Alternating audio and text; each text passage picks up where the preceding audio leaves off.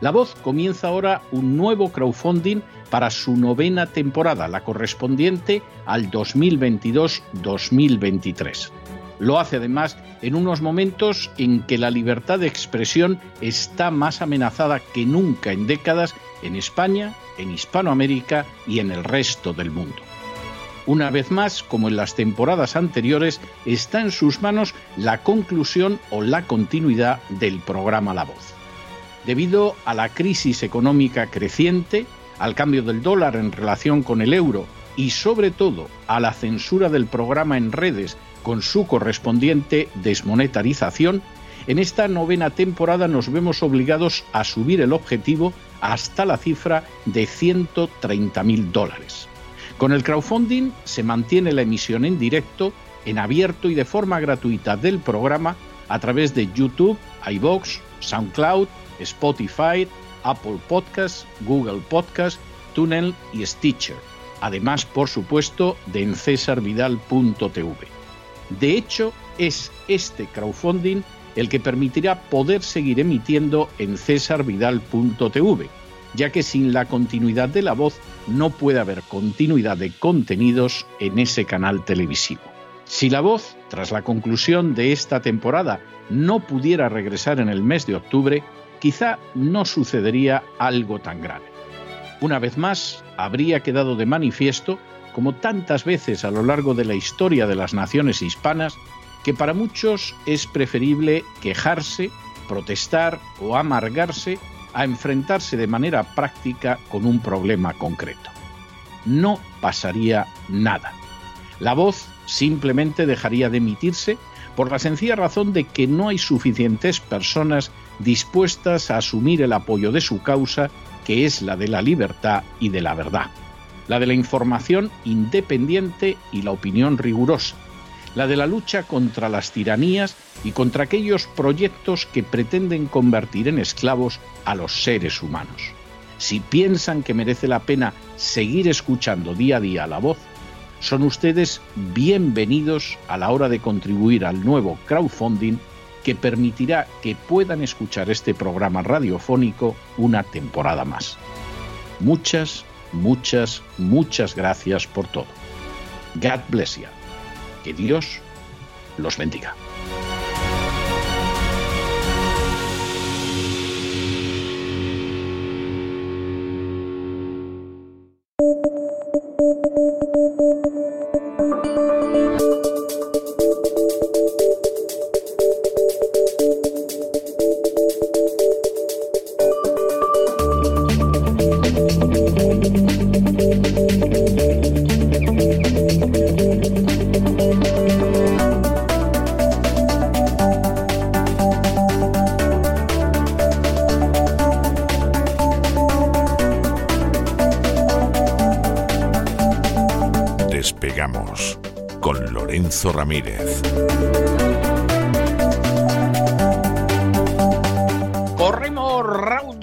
Hacia nuestro avión, atravesamos el umbral, nos tiramos en plancha sobre los asientos, nos abrochamos los cinturones,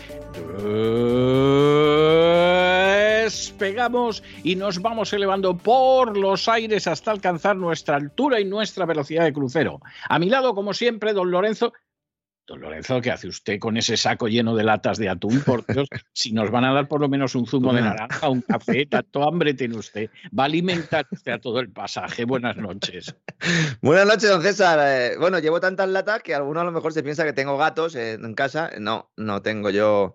Eh, no tengo ningún tipo de mascota. La única mascota que hay en mi casa soy yo eh, y me aguantan, ¿no? El resto de mi familia. Pero tremendo sí lo de las latas de atún. Tremendo lo de Kiyosaki, el autor del famoso libro Padre Rico, Padre Pobre.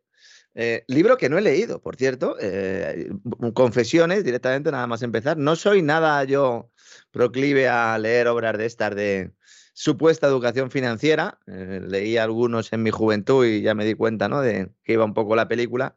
Hay mucha gente que me, que me pide ¿no? recomendación. Hay un libro de... Y este yo no, yo no me lo he leído, pero es, evidentemente es un referente, y sobre todo por la persona, ¿no? Robert Kiyosaki, este tipo Yo tampoco lo he leído, ¿eh? Si le sirve de satisfacción, yo tampoco. Debe ser el único libro que no ha leído usted. Eh, no sé si a lo mejor hay algún otro por ahí que esté escrito en alguna no, hay, hay más, hay más que no he leído, pero este ya le adelanto. Es más, eh, me pasa lo mismo que usted dice. O sea, yo tengo una cierta dentera a leer este tipo de libros. He cometido el error de leer alguno que debería de haber empleado el tiempo en algo más interesante, pero cometí el error de leer alguno y, en fin. Este no. sí. Este no, este no, es un clásico, ¿no? ¿Por qué estoy hablando de Kiyosaki? Alguno dirá, bueno, pero ¿y esto a qué viene? ¿no? Pues porque eh, pues hace unos días puso en sus redes sociales un, un tuit en el que ponía mm, traducido al español, no lo voy a leer en inglés, decía algo así como que la mejor inversión ahora mismo solo es la tarde de atún, porque la inflación, dice él, está a punto de despegar es importante que no dice que esté eh, ya la inflación muy alta, sino que está a punto de despegar, about to take off, dice él, eh, lo cual pues eh, nos puede hacer ver, cuál es la realidad. Los gobiernos nos están diciendo, y llevaban ya meses diciéndonos, incluso a mí me convencieron en algún momento dado con el, rollo aquel del efecto base, que durante los meses de verano a lo mejor se contenía esa inflación. Ahora mismo estamos en condiciones de asegurar que todos los gabinetes y departamentos de estudios públicos y privados saben que la inflación va a seguir creciendo, que está todavía lejos de alcanzar su pico. Seguramente va a ser la traca final este verano, porque en septiembre viene una destrucción de demanda de caballo, una gran destrucción de demanda provocada por la banca central, y empezamos a escuchar mensajes muy similares a los que escuchábamos en 2008, y este es uno de ellos, porque si ahora es Kiyosaki el que hablaba de que la mejor inversión, decía él, ni el oro, ni la plata, ni siquiera el Bitcoin, porque no te lo puedes comer, la mejor inversión es algo que te puedas comer porque el próximo problema, dice el starvation next problem, el próximo problema es el hambre, es el, problema en el acceso o las dificultades para acceder a alimentos y entonces él pone el ejemplo de las latas de atún y de los famosos baked beans, esos frijoles que se podría traducir en Hispanoamérica y que bueno, que es la comida típica esta, ¿no? Inglesa en el desayuno, esos baked beans con tomate, una salchichita, si se estira mucho el comensal, a lo mejor te ponen una tostada y, bueno, pues unos tréboles siempre para acompañar, que ya sabemos que en el tema culinario los británicos, pues no son precisamente unos hachas, ¿no? No, no, usted conoce mi tesis de que nunca se ha invadido Inglaterra porque no hay ejército de ocupación que aguante la dieta de los ingleses. Sí, sí, sí, efectivamente. No, no puedo terminar de documentar esto, pero, pero vamos, yo personal, instintivamente siento que es así. Eso es carne de tesis, eh, nunca mejor dicho, se podría, se podría analizar. Entonces dice que ellos aquí, la comida es lo más importante. Esto me ha recordado mucho a unas declaraciones que hizo Bill Gross, el rey de los bonos, también conocido, que trabaja en PIMCO, que es la gestora que se dedica fundamentalmente a renta fija. Hoy vamos a hablar también un poquito de renta fija, que decía en una entrevista a la CNBC, cuando empezó la crisis financiera 2008, le preguntaron, bueno, y usted, mm, ya que la situación es la que es, Mm, ¿qué recomienda, ¿no? Eh, que, inviertan nuestros queridos amigos. Y entonces él dijo food and guns, armas y comida, ¿no? Pues este es un poco, ¿no? Ese escenario. Cuidado, porque ahora mismo todos estos gurús lo que están haciendo es forrarse, mientras que nosotros estamos aterrorizados viendo cómo cada vez nuestro poder adquisitivo es menor. Seguramente mientras se hacen estas declaraciones, pues están comprando acciones de empresas que se dedican pues a la producción de alimentos empresas que están trabajando muy por encima de, su nivel normal, con lo cual es muy posible que eso explique buena parte de esos incendios que se siguen produciendo en Estados Unidos, sobre todo en plantas de procesamiento de, eh, alimentos. Hay mucha gente diciendo que esto es, provocado. No sabemos. Bueno, no, no, se puede usted hacer idea de cuánta gente está convencida en este país de que es provocado.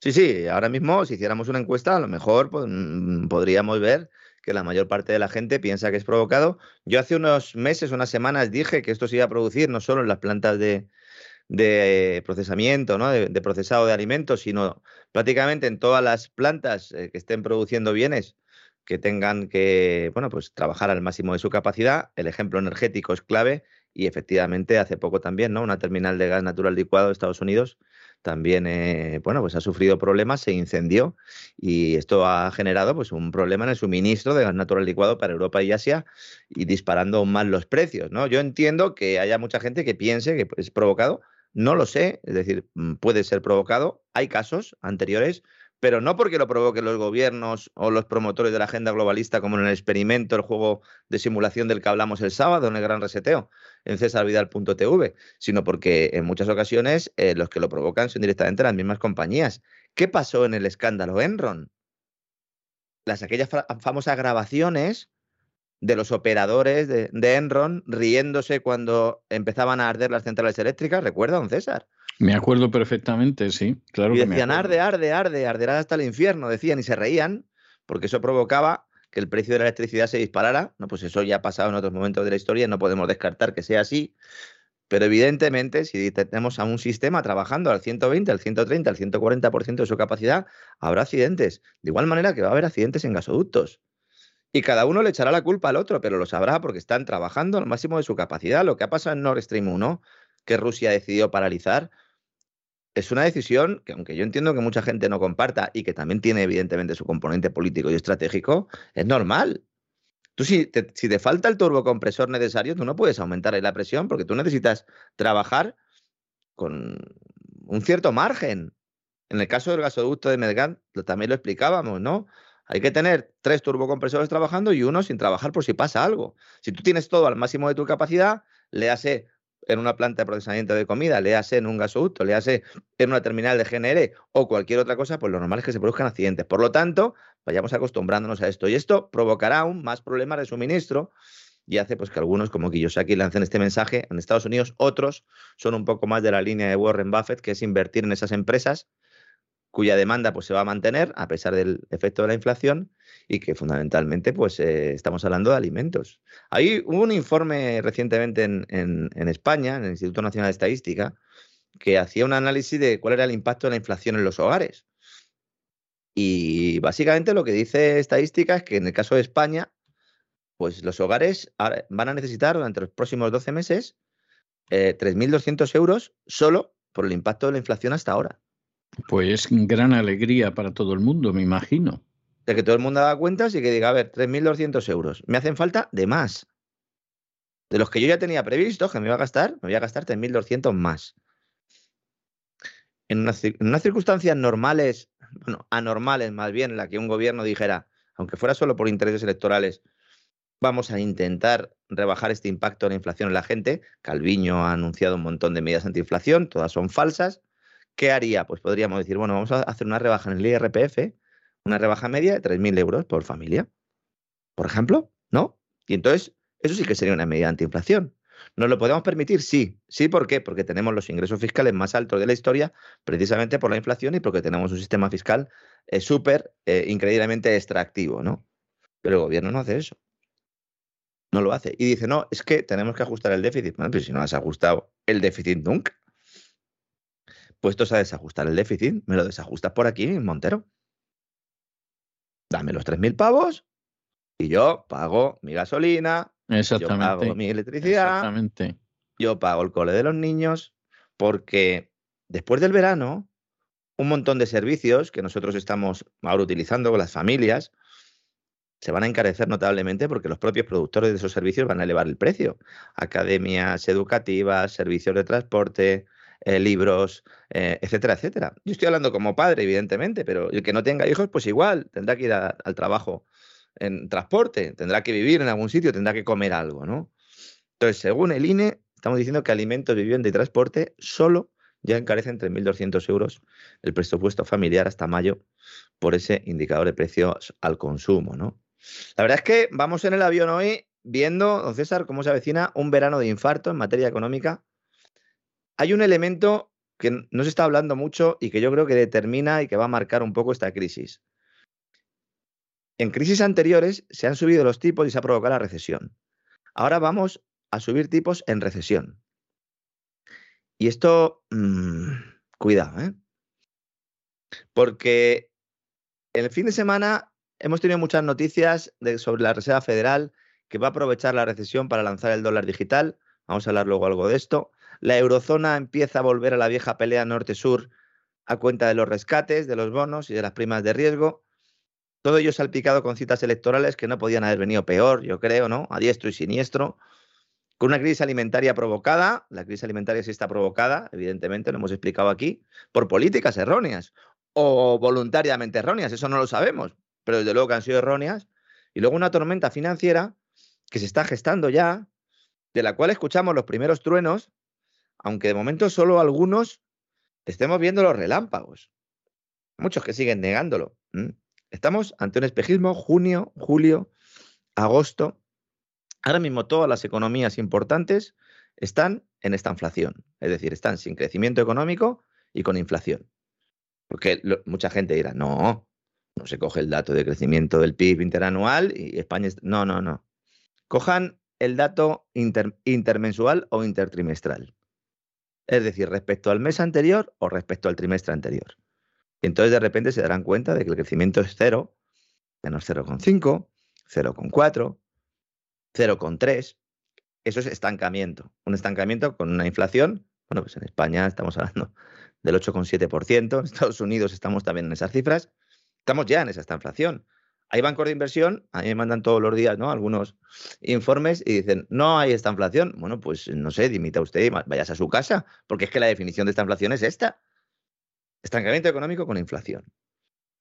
¿Qué pasa? Que como la inflación es tan alta, la banca central quiere destruir aún más la demanda para así intentar reducir la presión inflacionista. Entonces, en los próximos meses, además de sol y playa, el que pueda, vamos a ver cómo las autoridades monetarias de todo el planeta van enfriando las economías pues para intentar de alguna manera lavar sus pecados eh, tras décadas de represión financiera.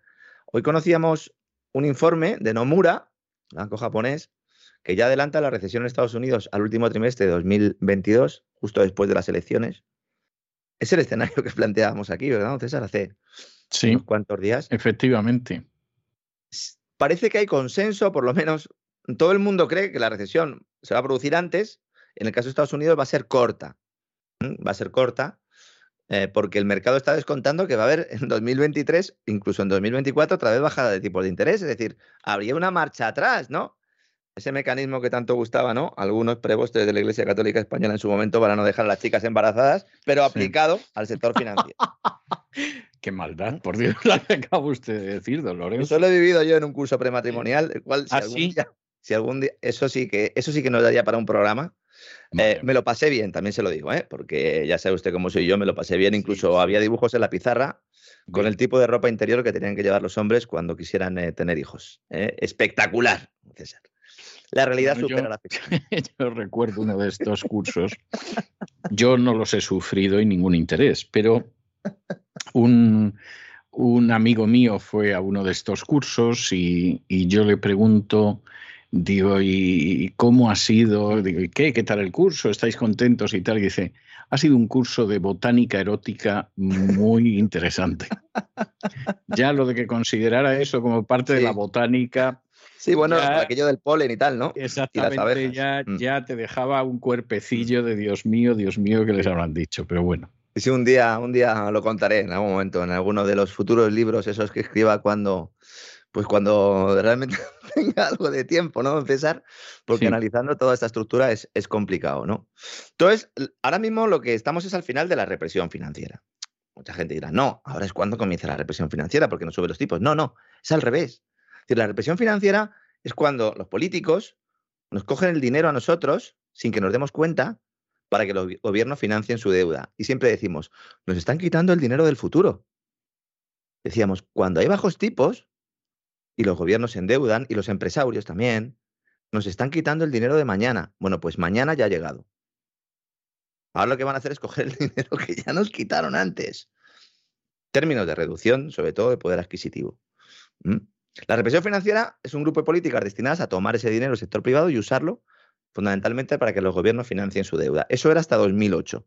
Luego ya dijeron, no, no, que también los empresarios financien su deuda. Porque ¿quién lo va a poner? Los hogares y las pymes. ¿Cómo? Mediante el pago de impuestos y la reducción del poder adquisitivo y inflación, que nos decían, no hay inflación, no se preocupen, no hay inflación. Oiga, mire, pero es que, eh, mire cómo están subiendo los activos financieros Aquí inflación, mira cómo está subiendo la vivienda, aquí inflación, mire cómo está subiendo la energía, que ya estaba subiendo la energía, inflación. No, no, no se preocupen. ¿Por qué nos decían que no nos preocupáramos? Porque los gobiernos tenían que seguir emitiendo deuda. ¿Para qué? Para gastar más de lo que ingresan y así seguir comprando votos ganando elecciones. Esa es un poco la, idea de la democracia actual. Es lamentable, pero es así. Y las grandes multinacionales consideradas estratégicas se meten en el paquete. Y ese es el sistema con mayúscula, ¿no? Esto se ha hecho a través de políticas de interés cero negativos con, esa flexibilización cuantitativa, el famoso QE, la política del Banco Central de comprar esa deuda pública de los estados y también deuda de los bancos y las empresas. Entonces, esta demanda lo que ha hecho ha sido aumentar el precio de los bonos y reduciendo los tipos de interés sobre esos bonos. Entonces, el que tenía deuda, pues le venía estupendamente porque el precio subía y si luego se lo quería colocar a otro, ganaba dinero. Eso es lo que ahora cambia. Ahora suben los tipos de interés y sucede lo contrario. Los intereses de la deuda se disparan. Esto preocupa en Estados Unidos porque es un indicador de recesión. En Europa también, aunque no lo digan. De hecho, preocupa más en Europa porque hay países, como llevamos explicando desde hace tiempo, que van a seguir necesitando que se les apliquen estas políticas monetarias, las denominadas no convencionales, don César, pero que ahora ya son totalmente convencionales porque son el pan nuestro de cada día. Y en el debate, para crear esa eurozona, la que se está denominando la herramienta antifragmentación de la eurozona, para evitar eh, que haya unos países que puedan caer, eso que está estudiando el Banco Central Europeo, resulta que Alemania dice que nine, que de momento no. Christian Linder, ministro de Finanzas de Alemania, en la reunión que mantuvo con el resto de sus homólogos y el Banco Central Europeo, esa reunión a puerta cerrada la pasada semana, le dijo a Christine Lagarde que de momento no hay riesgo a corto plazo de fragmentación en la eurozona, es decir, que no ve riesgo de impago, por lo menos, eh, que no ve riesgo básicamente porque alguien va a seguir comprando la deuda pública española e italiana y ellos pretenden que sean los bancos españoles e italianos, como dijimos nosotros aquí también la semana pasada. Esta consideración la hizo, como digo, la reunión de urgencia, cuando los diferenciales de deuda de los países del sur se estaban disparando. Para que nos entiendan un poco el, personal, ¿no? Ahora viene el lío y entonces los inversores dicen, ah, pues yo bonos italianos y españoles no quiero, ¿eh? Yo tenía, pero no quiero. Entonces los voy a poner en el mercado. Pero ¿quién los va a comprar? Si a partir de julio el Banco Central Europeo ya no los va a comprar, pues entonces, ¿quién los va a comprar? Nadie. ¿Por qué? Porque el que quiera comprar un bono esperará uno, dos años a que ese bono tenga un interés superior. ¿Por qué va a comprar un bono de otra persona o de otro inversor que lo ha comprado a un tipo de interés irrisorio? Entonces se produce una venta masiva de bonos y prácticamente no hay compradores y eso es lo que está ocurriendo en estos momentos en la deuda pública. Aviso a navegantes, vuelve la pelea, vuelve la pelea de siempre. La ministra de Finanzas holandesa se pone al ladito del alemán, dice, oiga, y en todo caso, si hacemos algún mecanismo de estos, a esta gente hay que ponerle un plan de ajuste. ¿eh? Los ministros que asistieron a la reunión del Eurogrupo han dicho, acordaron por separado, que debían trabajar, atención, en el fortalecimiento del marco común de la región para tratar las crisis bancarias. Fortalecimiento del marco común de la región para tratar las crisis bancarias. Pero no decían ustedes que no había problemas en el sector financiero. Dice, no, vamos a regular mejor los sistemas nacionales de garantía de depósitos. Quieren montar la Unión Bancaria Europea y no, no son capaces de ponerse de acuerdo. Ni, ni siquiera para eso. Son capaces de ponerse de acuerdo. No han aprobado ningún plan de trabajo detallado para completar e, este proyecto de unión bancaria, que es para lo que se habían sentado en la mesa. Un día después de hablar del mecanismo antifragmentación. Dice, bueno, lo dejamos para más adelante cuando identifiquemos, abro comillas, posibles medidas adicionales. ¿Qué está esperando esta gente que se produzca en los próximos meses? ¿Una crisis bancaria, una crisis financiera? Hay herramientas ¿eh? para gestionar esta crisis bancaria y financiera. Lo que pasa es que son herramientas que a largo plazo bueno, pues van a acabar con la poca soberanía que quede y también pues, van a afectar notablemente a la capacidad de crecimiento futuro de determinados países. Yo no creo que la gente se vaya a quedar sin dinero. ¿eh? La gente está perdiendo ya el dinero vía inflación y yo no, yo no veo ese riesgo. En algún país puede suceder, ha sucedido. En la anterior crisis pasó en Chipre, que fue un experimento, pasó en Grecia. Se podrían establecer a lo mejor algunas limitaciones de retirada de efectivo. Pero yo realmente no veo riesgos eh, eh, importantes, más allá de que alguna entidad, como pasó también con el Banco Popular, pues pueda ser utilizada para estos enjuagues, ¿no? Pero los depositantes del Banco Popular no perdieron un euro, ¿eh? Perdieron los accionistas y los bonistas, los que tenían deuda del Banco Popular. Pero los depositantes del Banco Popular no perdieron un euro. Es importante ¿eh? que esto lo tengamos en cuenta. A ver si alguno va a ponerse a defender determinados bancos o determinadas actuaciones pensando que está defendiendo su depósito y a lo mejor lo que está defendiendo es a un bonista de ese banco. Que a lo mejor lo compró sabiendo que el Banco Central Europeo lo iba a adquirir después. Es decir, que se ha aprovechado de una situación de mercado que no es de mercado. Cuidado, ¿eh? Con los extraños compañeros de cama, ¿no? Al BCE ahora mismo le preocupa que un pánico en el mercado de bonos, esto que estoy diciendo yo, de que nadie quiere comprar esos bonos, suba tanto los costes de los préstamos de los países más débiles que se provoque una crisis financiera. Y el mercado es lo que está diciendo. Por eso las acciones de los bancos en España, en Italia, están en caída libre a pesar de la subida de tipos de interés. No lo dicen públicamente, pero es lo que hay, se lo aseguro. Tengo fuentes dentro del Banco Central Europeo, creo que tendrá cualquier periodista económico y financiero. Algunos empiezan a hablar de ello, otros siguen callados como Ramonetas. Ellos sabrán por qué. A lo mejor luego publican algún, algún libro, ¿no? Editado por Financial Times, o a lo mejor acaban trabajando ¿no? en algún despacho de Bruselas de asesor de alguien, ¿no? como acaban todos, por otra parte. ¿no? Casi ningún periodista financiero acaba su, su carrera de periodista financiero, don César. Siempre acaban trabajando para las empresas de las que informaban. De hecho, a mí me han dicho muchas veces, oye, tú ya estás mayor para hacer esto. Vete ahí a una Tú ya tendrías que tener algún tipo de pesebre pagado por los contribuyentes. Claro. Sí, sí, bueno, sí, en último término, al final eh, todo lo pagan los contribuyentes, pero mucha gente me lo dice, oye, ¿por qué no te vas a una empresa de inversión y, haces de consultor? Bueno, pues porque yo cuando llego a mi casa, pues me gusta mirarme al espejo y no sentir asco, ¿no? En Italia, la preocupación ahora mismo es muy elevada. Los inversores le están situando como la primera pieza del dominó que caerá si se cumplen los temores del Banco Central Europeo y llega esta crisis bancaria. Todos los países que han estado enganchados de alguna manera a esta política monetaria de la que hemos hablado al principio, durante más de una década prácticamente, no van a poder normalizar esos tipos de interés y al mismo tiempo atajar la inflación. Entonces, Italia y España son muy similares y tienen tres problemas ahora básicamente, ¿no? Lo contaba también un articulista de Financial Times el, el domingo, este domingo, y la verdad es que coincidió bastante. En primer lugar, la recuperación de la pandemia, la recuperación económica artificial, esa del 5-6% del crecimiento de la economía, eso ya ha terminado y ya estamos otra vez en el 0%, incluso, insisto, un poco negativo, ¿no? Luego tenemos unos millones de euros del Fondo de Recuperación de la Unión Europea, el Next Generation EU, que no sirven para absolutamente nada, ¿no? Y luego, los elevados niveles de deuda pública, pues disparan los temores de los inversores pues, de esta fragmentación de la que hablábamos antes, ¿no? Y en último lugar, la banca porque la banca se convierte en la parte del problema justo al final, además, al principio y al final de la crisis, y especialmente los italianos, porque los dos mayores bancos de Italia están muy expuestos a Ucrania, que esto es algo que yo desconocía y que he estado informándome este fin de semana. Y los dos mayores bancos de Italia están muy expuestos a Ucrania. No sé si ellos también la daban blanco. Se van viendo, se van viendo cosillas, ¿eh? Qué cosas, ¿verdad? De la Estonia, por ahí también, Chipre, ¿eh? Kolomoisky, Ucrania, Zelensky, Italia. No sé, habrá que hablar con Francisco, a ver si tiene alguna cuenta esas extrañas, ahora que está otra vez con lo de la banca vaticana. Podría usted dar por seguro que sí, pero en fin, no, no quiero yo remover más las aguas, pero, pero podría usted dar por seguro que sí. Están ahí ahora otra vez con lo de la banca vaticana, madre mía. Lo primero que dijo Francisco cuando llegó fue que quería poner orden en las finanzas del Vaticano. Hicimos un programa, yo creo, hace casi tres años, ¿no? y También, y también en los abusos sexuales del clero.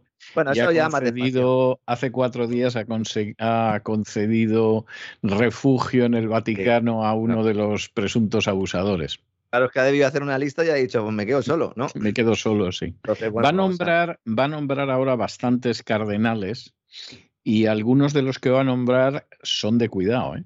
directamente son de cuidado. Está preparando el siguiente, siguiente paso. Mm, está preparándose para esa, ese año 2030 también el Vaticano. Menuda tela, ¿no? Y respecto a Italia, vamos a ver, si Draghi el próximo año lo echan en las elecciones, suponiendo que las elecciones fueran limpias, porque yo, yo creo que ya hay que dudar de todo, si lo echan se, se puede montar un lío importante. ¿eh? Pero importante. Porque claro, claro, todo esto está medianamente sujeto porque está Draghi. Eh, si gana una coalición de gente que diga Europa no y tal, y no vamos a cumplir con las exigencias del Banco Central, porque ahora en esta crisis no se va a hablar de la Troika. La Troika era la unión del Fondo Monetario, Comisión Europea y Banco Central Europeo. Ahora, de lo que se habla fundamentalmente es de ese Banco Central Europeo y de quién va a fijar esas condicionalidades, porque todavía no se sabe. Y el Banco Central Europeo tampoco tiene potestad podría crear un programa que dijera, compro deuda solo si usted tiene un déficit de tanto pero ya han dicho que las reglas fiscales no vuelven hasta 2024. Se han metido en, la, en la madriguera ellos solos. Se les han caído las rocas también, no pueden salir. Sí, la verdad es que sí. ¿eh? Han, han, organizado una historia que les puede salir, pero, pero malamente. malamente. Y además, muchos estábamos diciendo que eh, para dónde vais no es, a lo mejor es que sí era. Y estamos ante el principio de, o hasta el final de algo y luego habrá otra cosa, ¿no? Hablando de deuda italiana, ojo, porque hay bancos en España, y esto es muy importante, que están intentando vender a sus clientes productos financieros en los que hay deuda italiana, diciéndoles que se trata de unos activos estupendos porque dan una rentabilidad del 3, del 4% sin riesgo. Pues, pues que no les pase nada. No entren al banco, de verdad, yo les recomiendo, no entren.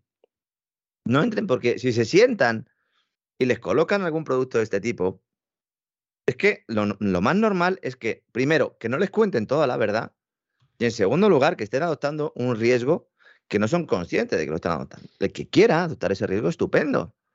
A lo mejor puede ser una gran inversión. Uno compra estos bonos estupendamente, luego resulta que hay otro QA o hay otro rescate y efectivamente el Banco Central Europeo compra bonos de Italia, de repente baja el interés, sube el precio, es un negocio redondo. Pero no se lo vendan eso, esto al abuelo que le quedan cinco o seis años de vida y que el hombre está intentando salvarse de esta crisis. Porque claro, todos esos que dicen, no, invierta a largo plazo que siempre gana. Hombre, todo depende de cuando tengas que salir de la bolsa. Si tienes que salir de la bolsa cuando hay recesión y cuando hay hundimiento, pues no ganas, mm, pierdes hasta la camisa.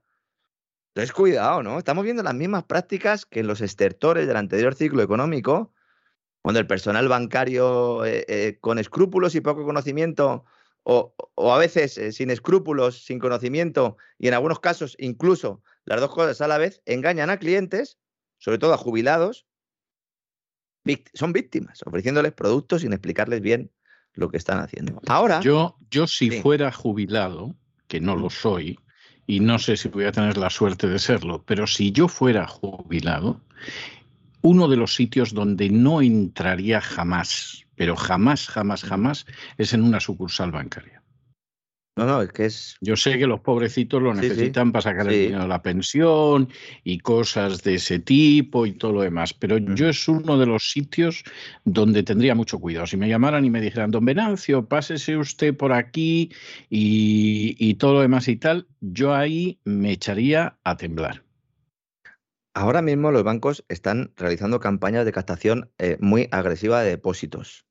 Ahora mismo la orden que tienen los directores de sucursales, eh, al menos en España, es conseguir que el dinero que está en depósitos normales, en cuentas a la vista, pase a productos de inversión.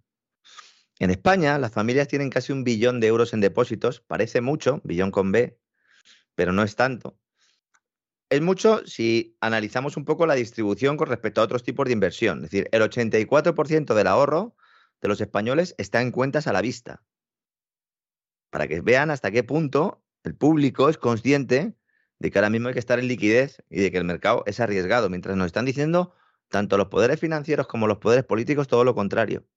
Y los buitres acechan las puertas de la recesión. Y entonces le dicen eso que está diciendo usted, don César, don Venancio. Si es que usted tiene esto aquí parado. Usted ha visto el telediario con la inflación que hay. Usted está perdiendo, está perdiendo el 9% del dinero que tiene. Métalo en este fondito. Que mira, tenemos deuda italiana que ahí está Draghi, que funciona, que están al 4%.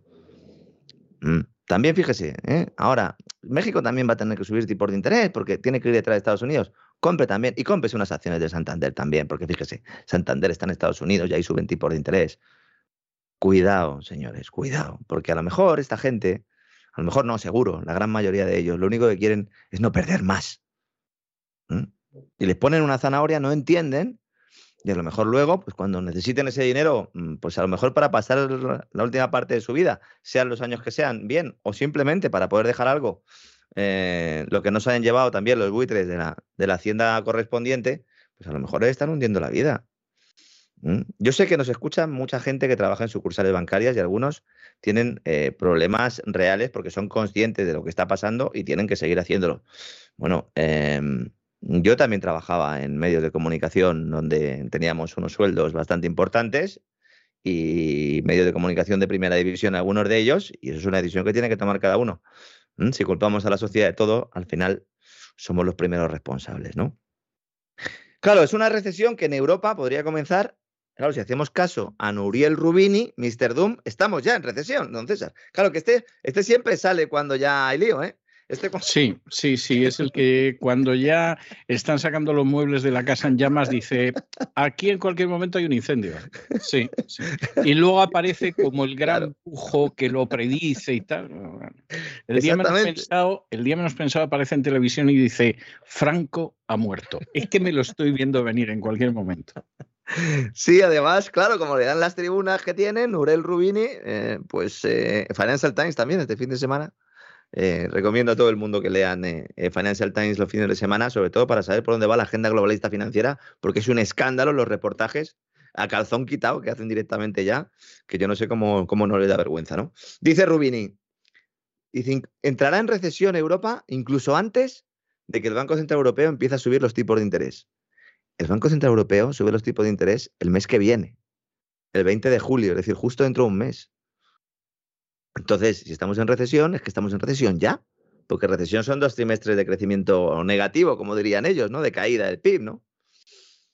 Dice Rubini, un aterrizaje forzoso, porque ya lo del aterrizaje suave ya no se lleva, ya no se lleva, don César. Eso ya todo el mundo ya lo ha olvidado, ahora ya todo el mundo habla de aterrizaje forzoso, ¿verdad? Ha hecho incluso la Reserva Federal una encuesta. Y aterriza como puedas, realmente.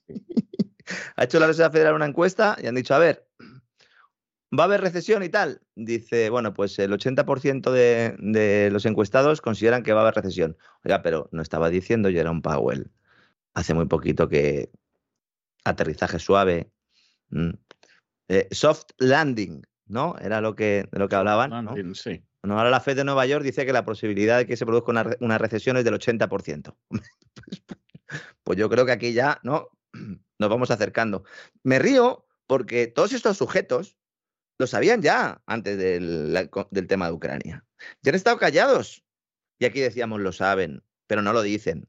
Lo irán poniendo progresivamente en, sucesivos informes, mientras que ellos, los grandes jugadores, salían del mercado. Luego se produce el derrumbe, mientras estaban diciendo a la gente, no, no, compren, compren, que está barato. Se produce el derrumbe y ahora dicen, claro, si es que hay una posibilidad, 80% de recesión. Chavales, es que no os enteráis, claro que hay recesión. ¿Cómo no va a haber recesión? Pues claro, no veis los datos y tal. Oiga, pero usted no decía, no, no, pero es que la cosa cambia mucho. El paradigma. Putin, ¿no? Bueno, pues dice Rubini, un aterrizaje forzoso no solo exacerbaría esos problemas, los problemas de las economías, sino que intensificaría las preocupaciones del mercado sobre la sostenibilidad de la deuda o el riesgo de fragmentación. Una vez más. Y aquí viene la clave, que es lo que también comentábamos en uno de los programas de la semana pasada. El círculo vicioso, no virtuoso, vicioso entre gobiernos endeudados y los bancos que tienen esa deuda es una situación que él dice eh, fijada en las cabezas de muchos por la crisis de la eurozona de hace una década y ahora volvería a estar en el foco. Ya se habla abiertamente de problema en los bancos por tener demasiada deuda de los estados en sus balances. Pero no se pueden sorprender de esto si es lo que querían hacer. Si este era el objetivo. También nos dijeron que ya no se iba a rescatar nunca más un banco. ¿Se acuerda, César, también de eso?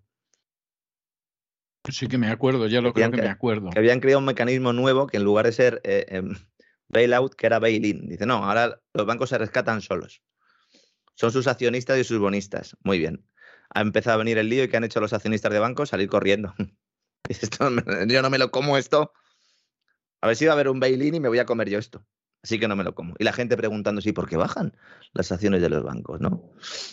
Y todo esto en un momento muy complicado electoralmente, comicios en Italia el año que viene, que además Rubini lo menciona también en su artículo, porque dice que puede haber una coalición de partidos que consideren inaceptables las condiciones que se puedan imponer a Italia. Claro, este riesgo en España no existe tanto porque el plan eh, globalista sigue su curso y sea Sánchez o Feijóo quien presida el gobierno, la política respecto a la eurozona va a ser la misma. Aunque ahora tras las elecciones andaluzas haya votantes del PP que estén ya, ¿no? Prometiendo ser muy felices y diciendo que nos van a bajar impuestos y todas estas cosas, ¿no? Yo no entiendo cómo la gente todavía se cree esto de verdad. ¿eh? Es tremendo, sí. Dice, el, Partido Popular es un partido que baja impuestos. Eh, en los últimos 15 años, ¿cuándo? ¿Cuándo ha bajado impuestos el Partido Popular? El palo que. Momento, en ningún momento. En momento, vamos. Tampoco va a liberalizar nada. No va a liberalizar nada. nada. Y encima, serán tan tontos que encima se les echará la calle encima. y saldrán ahí el personal a protestar porque está gobernando la derecha. Dirán, ¿qué derecha, señores? Si ahora ya es solo socialdemocracia en el peor sentido de la palabra, porque ojalá fuera socialdemocracia de la de antes, fíjese lo que está diciendo un libertario, que ojalá fuera la socialdemocracia de antes, junto con unos espantajos que más o menos han creado para intentar representar unos supuestos movimientos nacionales que luego al final no estamos dando cuenta de lo que son. Pero es que eso es lo que está pasando en Francia, eso es lo que está pasando en España, eso es lo que ha pasado en Alemania con el gobierno semáforo, eso es lo que ha pasado en Italia. Son tecnócratas creados de esa especie de simbiosis, ¿verdad?, entre los supuestos de derechas e izquierdas contra un, una especie de fantasma, ¿no?, de que viene el populismo de derechas trampistas. Ese es un poco el diseño que hay ahora mismo en Europa, ¿no, César? En muy buena medida, en muy buena medida. Y, ya el colmo, en la visita esta que hizo Obama a Málaga, que parece ser que no se llevó menos de medio millón de euros más gastos, o sea, no está nada mal, ¿eh? No está nada mal. En la visita esta, encima conectó a Putin con la extrema derecha, con lo cual ya, ya todos los malos están en el mismo saco, ¿no? Sí, porque ya hemos llegado ya al, al momento cumbre en el cual los comunistas y la extrema derecha son lo mismo porque al mismo tiempo dicen que uno es comunista y que es de extrema derecha. Oiga, vamos a ver, hay unas similitudes. Pero eso, eso, eso no lo puedes decir en qué barrio, porque haces el ridículo. Hombre, hay gente que lo dice y hace el ridículo, pero no se enteran porque hay gente que le puede comprar la mercancía averiada. Y además que es Barack Obama, señores, Barack Bombama. Bombama, ¿no? Sí. Bueno, y luego, eh, cuida con Francia, ¿eh? Esto es el plan pero luego la gente llega un momento en el que va a la gasolinera, ve lo que hay, va a comprar, ve lo que hay, y dice, oye, oye, oye, oye, ¿qué le ha pasado a Macron en las legislativas? Le han pegado un buen revolcón también. Le han dado un revolcón, sí. Y ahora puede tener dificultades para avanzar con Italia y Alemania en esa configuración, ¿no? De esos Estados Unidos de Europa que quieren con tesoro único, unión bancaria, objetivos que algunos ven lejanos, pero que estos tipos tienen en la cabeza desde que se levantan hasta que se acuestan, ¿no? La verdad es que Melenchón ahí ha hecho una alianza eh, eh, con, bueno, pues con votantes urbanos también, con verdes. Y cuidado porque también esto puede ser caballo de Troya para introducir más calentología en Vena, mientras que les mandamos el, el gas baratito. Porque, don César, la reforma de Rivera, del tope del gas, esta que hizo la señora Rivera, que era la media estrella, nos dijo esto va a abaratar la factura de la luz.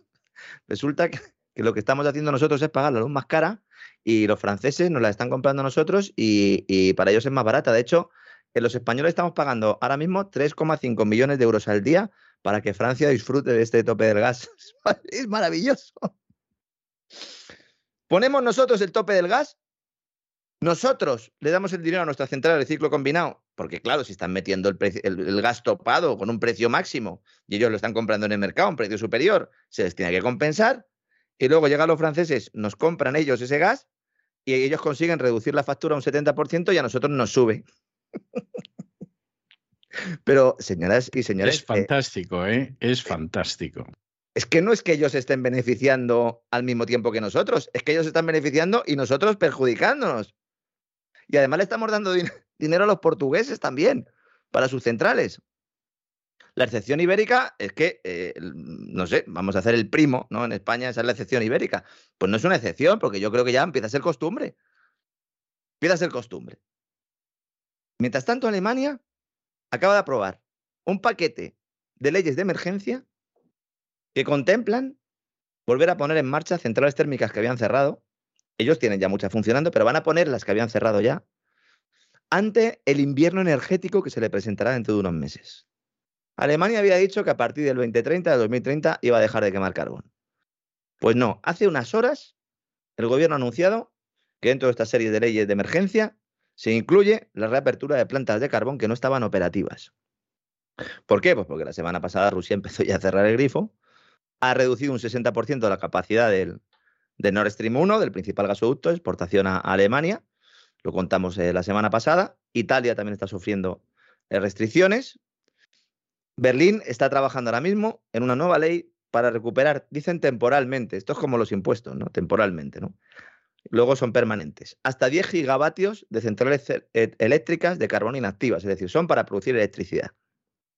Para que se hagan una idea de hasta qué punto la política alemana de acabar con la nuclear ha sido un desastre, Ahora mismo en Alemania, mucha gente que dice no hay centrales nucleares. Sí hay, sí hay. Hay tres. Solo quedan tres en activo. Pero tienen una capacidad de 4 gigavatios. Estamos diciendo que van a poner centrales térmicas en marcha para producir unos 10 gigavatios. Pues las tres nucleares son 4 gigavatios. Pero es que está previsto que este mismo año desaparezcan de la red estas centrales nucleares. No van a prolongar la vida útil. Alguno ha dicho, bueno, pero que aprovechen y que ahora que sí, que la prolonguen. Es que esto no se puede hacer en tres días. Una vez que tú dejas una central morir, no puedes decir, oye, pues venga, venga, chavales, vamos a ponerla otra vez. Hay unos obstáculos técnicos y de seguridad que son muy elevados. Por no hablar de los presupuestarios, pero bueno, como tiene la maquinita de crear el dinero. El canciller alemán, Olaf Scholz, cada vez que sale a hablar de energía, sale asustado y asustando al pueblo alemán. Tampoco, tampoco es para sorprenderse, ¿eh? o sea, seamos sinceros. Y además que estos tipos llevan poco tiempo el gobierno. Sí, sí, pero con el poco tiempo que llevan ya van viendo cómo es la vida y está siendo un despertar tremendo. Le hace una entrevista a la agencia de noticias DPA, al canciller, y dice, la dependencia alemana de la energía rusa es un error de la política económica alemana. Lo que es un error de la política económica alemana precisamente es que no hayas abierto Nord Stream 2, que te hayas peleado con los rusos, que no hayas tenido centrales nucleares y que lo hayas fiado todo a una materia prima que no tienes. Eso sí que es un error de política económica eh, Olaf. Y si no lo sabes, lo vas a seguir repitiendo hasta la saciedad, que ese es el problema, ¿no? Siguen insistiendo en poner esas cuatro terminales flotantes de gas natural licuado. Eran dos, ahora ya son cuatro, para llenar gas. Ahora mismo Alemania, fíjense, ¿eh? estamos en junio. Ahora mismo Alemania tiene los tanques de almacenamiento de gas en un 56%. Por debajo del 70 se considera que ya hay serios problemas en España. En el caso de Alemania necesitas un poquito más porque, claro, el tiempo, eh, hay más meses en los que hace más frío, más meses y además más frío durante esos meses, ¿no? Y lo que quiere el gobierno alemán es que estén al 90% en diciembre. Esto equivale casi, eh, casi doblar la capacidad actual. Estamos en un 56, pues el 90, bueno, pues no doblar un poquito menos, ¿no? ¿De dónde van a sacar eh, este gas? Pues fundamentalmente lo van a comprar a Estados Unidos, pero necesitan las regasificadoras, esas cuatro terminales flotantes, para tenerlos. Yo veo muy difícil que lleguen a ese 90%. Y luego, claro, uno lee un poco prensa alemana y analistas, ¿no? incluso citados en los grandes medios de comunicación alemanes, y dicen, bueno, es que si llegamos al 90% en diciembre, solo podríamos cubrir dos o tres meses de consumo invernal normal si el suministro ruso se interrumpiera por completo. Es decir, que si se interrumpe si se cierra completamente Nord Stream 1 y el resto de gasoductos que traen gas a Alemania, con un 90% almacenado solo tienes para tres meses. Esto es consecuencia directa de los 6, 7, 8, ya no sé cuántos llamamos, paquetes de sanciones boomerang, ¿no? Y claro, en este escenario, pues los ministros de Energía son los que están en la diana. En España, prácticamente seguro que después de las elecciones del resultado electoral de ayer en Andalucía, se avecina crisis de gobierno. Crisis de gobierno, adelanto electoral, ¿no? Ahora ya, ¿qué va a hacer realmente Sánchez? ¿Se va a quedar atornillado a la silla esperando a ver qué le dice el Banco Central Europeo con ese plan antifragmentación? Hace una crisis de gobierno, porque suele hacer siempre esto, ¿verdad? Para el último añito cambian las caras de los que, de los que la han liado, ¿verdad? Para que parezca que nunca estuvieron bajo tus órdenes. Y claro, la que tiene todas las papeletas de salir corriendo es Teresa Rivera, aunque supongo que volverá a la ONU o al Foro Económico Mundial o alguno de estos organismos donde ella la tratan estupendamente. Consejera de alguna empresa eléctrica no la veo, al menos a corto plazo. Mm, a medio plazo o a largo, a lo mejor sí, pero ahora es bastante complicado. Nos están vendiendo ya en algunos medios de comunicación que hay una pelea entre Calviño y ella. claro, para decirnos que Calviño toma las riendas y tal. Ya, exactamente, exactamente. O sea, me he quedado, cuando me ha dicho que hay una pelea entre Calviño y ella, se me ha quedado así una carita torcida a un lado, como cuando le dices algo a un perro que no entiende y tuerce así la cabeza, como diciendo, a ver si entiendo mejor lo que me dice mi amo, pues así se me ha quedado a mí la cara. ¿eh? Pues lo ha entendido perfectamente, porque es que no tiene ni pie ni cabeza, pero cuela.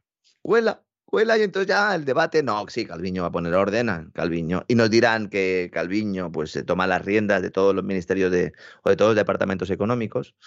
No nos extrañemos de que, de incluso fusionen carteras para que ella lleve el control y todo esto, porque tienen que preparar el día después de Calviño también. Aquí todo el mundo está preparando el día después, que el día después ellos no van a estar aquí, pero nosotros sí que vamos a ir al supermercado y seguramente pues volvamos sin nada y tengamos que comernos esas latas de atún, Que decía el del padre rico, el padre pobre, que bueno, yo no sé si era muy rico el padre, pero desde luego que con esos consejos tampoco te vas a forrar comprando, comprando latas de atún, ¿no? Claro, Calviño empieza a posicionarse y la vamos a ver ahora hasta en la sopa porque nos van a vender que es el elemento de estabilidad. Yo, de verdad, el que se crea esto, eh, que vaya un médico o que coja la bicicleta un rato, que salga a correr. Yo creo que esta tontería se pasa eh, pues con un poco de ejercicio. ¿no? Ha dicho eh, Calviño que no hay ningún problema de que el Banco Central Europeo no nos compre la deuda porque dice que la deuda en circulación que es muy poca y tal, la que hay ahora mismo y que no se va a refinanciar mucho, pero vamos a ver, señora Calviño. Hay que colocar 100.000 millones de euros. Es lo que queda de año. 100.000. 100.000 millones de euros. El Tesoro ha completado más o menos la mitad de las emisiones previstas para todo el ejercicio. Y le queda la otra mitad. En bruto son 240.000 millones de euros, ¿eh? la emisión bruta para este año. Entonces, quedarían por emitir aproximadamente unos 100.000 millones porque se han completado el 57% aproximadamente, para ser exacto, por si alguien quiera buscarlo, ¿no? Entonces, evidentemente que va a haber problemas. Y si no los hay, si las eh, primas de riesgo se mantienen relativamente contenidas sin mecanismo de rescate del Banco Central Europeo, pues ya sabremos lo que está pasando.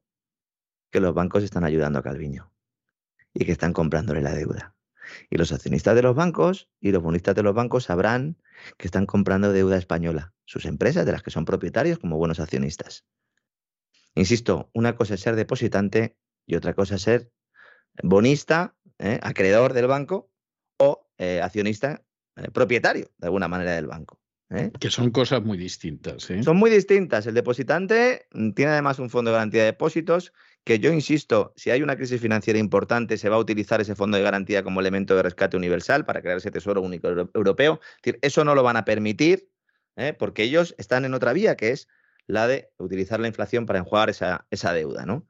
Pero, insisto, por el camino, bueno, pues puede haber problemas para accionistas y para bonistas. Y por eso se están produciendo las caídas que se están produciendo en el mercado. No, no voy a insistir mucho en esto, ya hemos hablado antes. Y bueno, y si Argelia hace un par de semanas organizaba un saraíto invitaba a las empresas canadienses, a las americanas, y le decía, muchachos, venga, tengo aquí una ley de hidrocarburos estupenda, venid aquí, eh, que vamos a hacer negocios ahora que ya nos hemos quitado a, los españoles de en medio. Vamos a hacer ya negocios. Llamar a Draghi, que venga, que venga también Draghi, que esto hay que hacerlo bien. Pues ahora Marruecos monta otro sarao en el Sáhara. Y no invita a Sánchez. Vamos a ver. ¿A, quién, es que Sánchez lo que tenía que hacer ya lo ha hecho. Ya, pero bueno, por lo menos, no sé, eh, ya que hemos puesto, ¿no? Nos hemos bajado los pantalones y vamos ya con los pantalones doblaicos y con el cinturón entrando en la habitación, pues ya, oiga, por lo menos deme algo de beber después. El gobierno se ausenta del primer gran evento empresarial organizado por el reino de Mohamed VI, el de la cartita.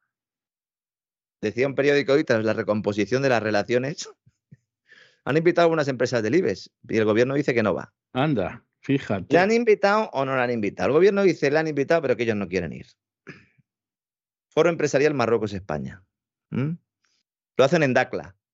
Esto está en el Sáhara Occidental. Los marruecos no dan puntadas, los marroquíes no, dan puntadas sin hilo. No dan puntadas sin hilo. y a ver dónde podemos hacer esto para tocarle las narices al, al, vecino del norte. Dice, ah, pues lo hacemos en el Sáhara porque fíjate, nos lo acaban de dar. Aquí en Dakla ponemos un hotelito estupendo, ¿no? Para consolidar las relaciones económicas, ¿no? Cuidado, cuidado, porque buena parte de la información que está en poder de servicios de inteligencia y que podría haberse no filtrado ya con el escándalo Pegasus, sino que sería incluso anterior, apuntan a negocios oscuros de determinados empresarios en Marruecos, algo que siempre ha estado sobre la mesa, pero que podrían incluso salpicar a presidencia del gobierno. Y esto se está eh, llevando con mucha cautela. Nadie en el gobierno quiere hablar de esto. Yo cuando me he enterado de que no iba el gobierno a, esta feria, a este foro, mm, la verdad es que han aumentado ¿no? Eh, mi preocupación, o por lo menos mi impresión ¿no? de que eso tiene visos de ser realidad. Estamos hablando de que va a haber negocio en agricultura, turismo, logística, energías renovables y pesca. La pesca que nos van a quitar, entiendo, ¿no? las costas. Sí, efectivamente, efectivamente. ¿Eh? Dacla, ¿eh? además, para que no lo sepa, es una ciudad saharaui-saharaui. ¿eh? Y al entrar por la carretera a la península donde está ubicada, hay un complejo turístico llamado Saharaui Village, donde uno va y es como un parque de atracciones para sentirte saharaui por un día. ¿Mm? Esto es, este es el sitio que ha escogido Marruecos para celebrar este evento. Para que quede, para que quede claro que el que manda, manda. Y no van ni, ni Álvarez, el ministro, de Exteriores, ni Reyes Maroto, la ministra de Industria. No van, no van, ¿eh? en absoluto. Van, eso sí, van a ir algunas empresitas estupendas, como digo, a ver si eh, pueden sacar eh, algo de tajada, don César al final ni siquiera nos beneficiamos de esto, ¿no? Porque algo, si algo, algún beneficio podía tener España, ¿no? De esa alianza con Marruecos, oye, pues a ver, te damos el Sáhara, pues danos también un poquito de lo tuyo, ahora que el Sáhara con los fosfatos y tal es tan estupendo y que hacen falta los fertilizantes y que se supone que te hemos entregado el Sáhara porque vamos a ser nosotros el puente, ¿no? Entre Europa y Marruecos de esa nueva relación. Bueno, pues que no vaya al foro empresarial del gobierno, dice que o tiene mucho que ocultar o que realmente lo que nos han contado hasta ahora pues tampoco la verdad, con lo cual estamos ante dos mentiras. Elijan cuál. Esto ya que cada uno se quede con, la que le apetezca, don César. Efectivamente, efectivamente. Es así, lamentable, pero es así. Sí, sí, sí. Así que nada, el que quiera comprar atún que compre, yo no voy a comprar. El que quiera comprar baked beans, pues que compre. Eh, algo que también no le voy a decir que aborrezco, pero solo como cuando estoy allí, eh, porque por lo menos eh, es lo único que sé seguro que por lo menos no me va a desagradar demasiado cuando estoy ahí en, en Reino Unido, aunque no sé, a lo mejor ahora no me dejan entrar, ¿no? Después de los despegamos y los gran reseteos estos que hemos hecho últimamente, igual ya no. Puede pasar cualquier cosa, ¿eh? Ya no puedo entrar. Bueno, eh, tiene un problema Reino Unido tremendo. Eh, va también eh, cuesta abajo y sin frenos. Es increíble que haya muchos analistas que le estén echando la culpa de esto al Brexit. De verdad, yo no sé cómo la gente tiene tan poca vergüenza. El Brexit fue hace mucho ya, ¿eh? Pero mucho. Y las cifras de, Reino Unido en el primer año post-Brexit no son malas. Echarle la culpa al Brexit de lo que le está pasando al Reino Unido, diciendo que esto es un, ejemplo claro de cómo cuando un país no sigue los intereses del grupo, se va por el sumidero, no señores. Reino Unido lo que ha hecho ha sido venderse también a la Iglesia de la Calentología Financiera, fundamentalmente. Tiene a Mark Carney ahí, con ese Banco de Inglaterra también, que ha tardado mucho en reaccionar. Y luego tiene pues, los mismos problemas que tenemos el resto de países porque ha cometido los mismos errores de política económica podía haber aprovechado esa desconexión para poder haberse blindado y no lo hizo. No lo hizo porque es que esta gente en realidad están convencidos de que su plan al final funciona, pero es que no funciona. No funciona. Y cuanto antes nos demos cuenta, pues antes podremos oponernos a él. No sé si en unas elecciones o no, pero vamos, viendo lo que ha pasado en Andalucía, don César, este fin de semana, la verdad es que de que tenga esperanza. No, no es que para se compre una silla cómoda, Sí, sí, sí, sí. Para ir esperando a que se cumplan sus esperanzas, porque, porque desde luego la cosa se las trae. Sí, sí, ahora además van a empezar eh, un poco también los poderes públicos, y con esto ya acabamos, a decirnos que, que hay que hacer una contención salarial. Entonces, fíjense lo que estamos hablando.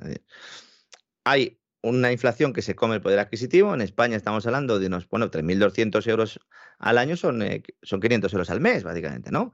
500 euros al mes. Necesitamos de repente todos. Al mismo tiempo nos suben las cotizaciones sociales, es decir, el impuesto por el trabajo. Nos dicen que reclamemos menos salario de lo que nos correspondería por la inflación, no sea que encima alimentemos la inflación y dicen que van a subir los impuestos a las empresas para pagar el agujero. Unas empresas que lo primero que van a hacer es trasladar ese incremento fiscal a los precios finales de los bienes que nos colocan a nosotros, que como precisamente son imprescindibles y necesarios porque son alimentos y energía, los vamos a tener que seguir comprando al precio que sea.